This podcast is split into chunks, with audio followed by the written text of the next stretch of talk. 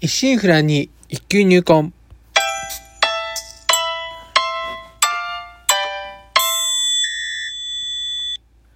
おはようございます。宝春堂です。当番組へお越しいただきありがとうございます。今回配信9回目となります。今年最後の日曜日ということで、大掃除や年賀状など、年内に済まさねばならぬことに追われつつも、例年ならば、年末年始のことを思いを馳せて、などという時期でありますが、今年は未だコロナ禍の中、それでも変わらず、行く年来る年はあるのでありますが、去年の今頃とは全く違う状況下で、どのように過ごせばよいのやら、未だ模索中であります。いや、少々湿った話し始めとはなりましたが、えーともあれ、えーやはりこうして話すことはまだまだ初心者でありますので、噛んだりお聞き苦しいところもあるかと存じますが、引き続きどうぞ温かい目で見てやってください。えーところで、当番組内容でございますが、え私自身鍼灸師ということで、巷では針やお灸って聞いたことあるけど実態よくわからない。なかなか認知度も上がらずマイナーから抜け出せない。この鍼灸という世界を少しでも知ってもらえるよう微力ながらお役に立てたらという番組です。こうしてラジオトークでお話ができるというのも何かのご縁ということもあり、少し皆様の大切なお時間をお借りしております。そこで何回かに分けまして、まずは話し手の私がどのようにしてなぜ今の鍼灸師という職業に至ったかを独学長にお話ししておこうかと思います。一応今回にてこの話を一段落つけようかというところであります。どうぞよろしくお願いいたします。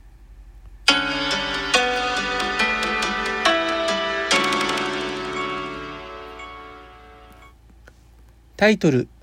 ハリキューさん。第9話、鍼灸師への道。当時住んでおりましたアパートの更新時期も間もなくという頃、父から話が舞い込んできました。祖母が前年に2度目の脳梗塞で入院となり、今回は家に戻れる状態ではなく、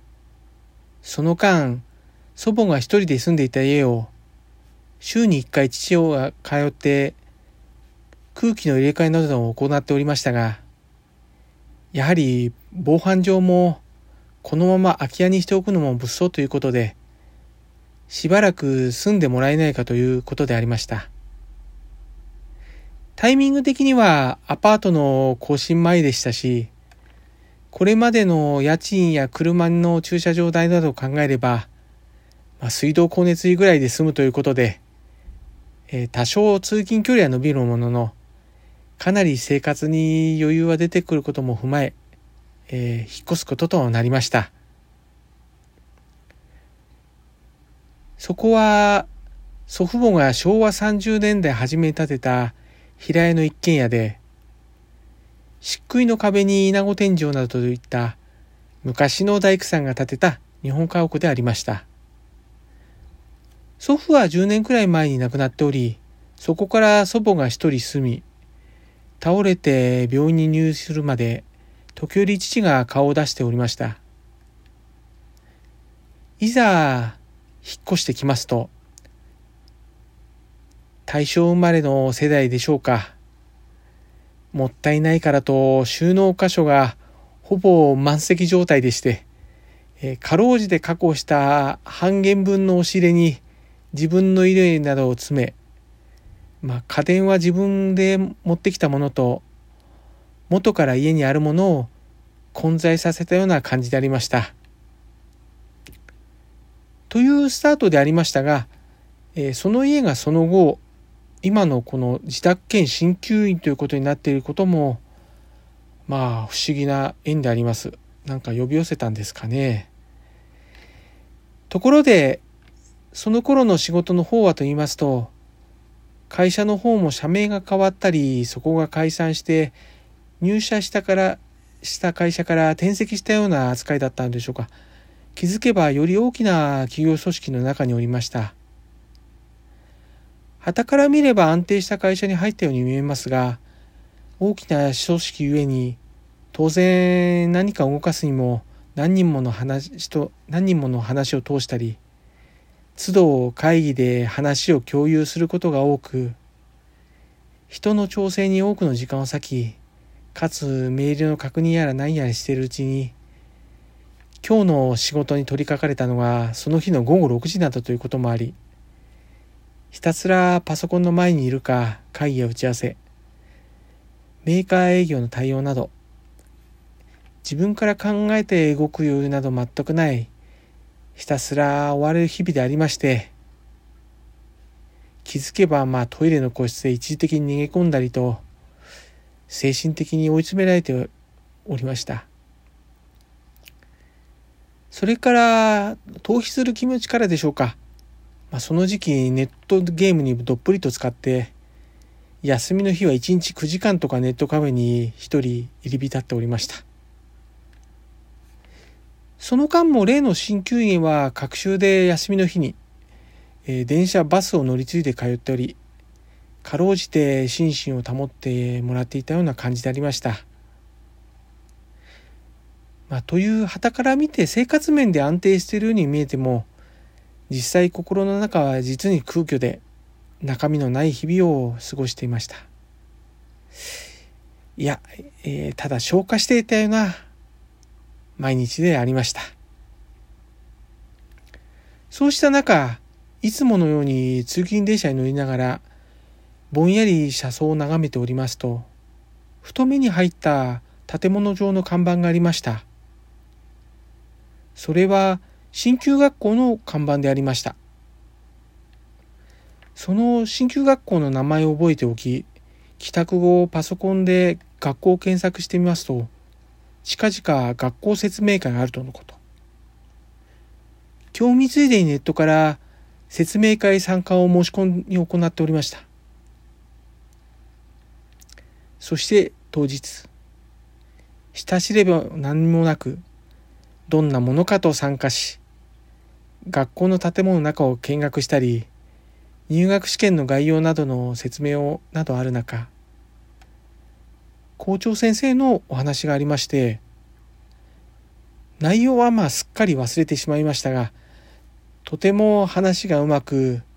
聞き入ってしまったのは記憶しております。考えてみましたら生まれてこの方校長先生と名の付く人の話をこれほどまでに聞いたことはなく後日何の迷いもなく入学試験の申し込みを行っておりました。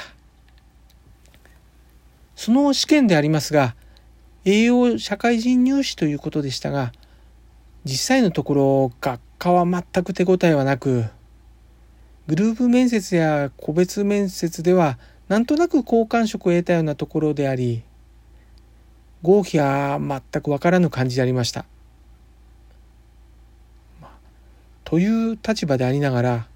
会社の方や先に退職の旨を伝えて受理されており、結果発表の1週間前が、実は最終出社ということでしたので、万一不合格になっていたら、単なる無職というところでありましたが、結果は無事合格。ほっと胸をなだれわした次第でありました。その時はまだ進級学校で何をするかもわからぬままでありましたが、何はともあれ、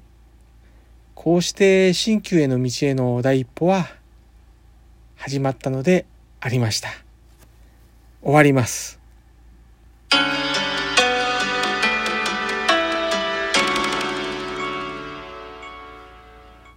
いや、なんとか年内無理くりでしか収まりました。えー、あれこれとはしょりながらでありましたが、えー、これ実は1年ぐらいの間の出来事でありまして、思い立ったが吉日と言いますように、えー、これまで紆余曲折人生巡ってきた中で、一気に道が開けたような時期でありました。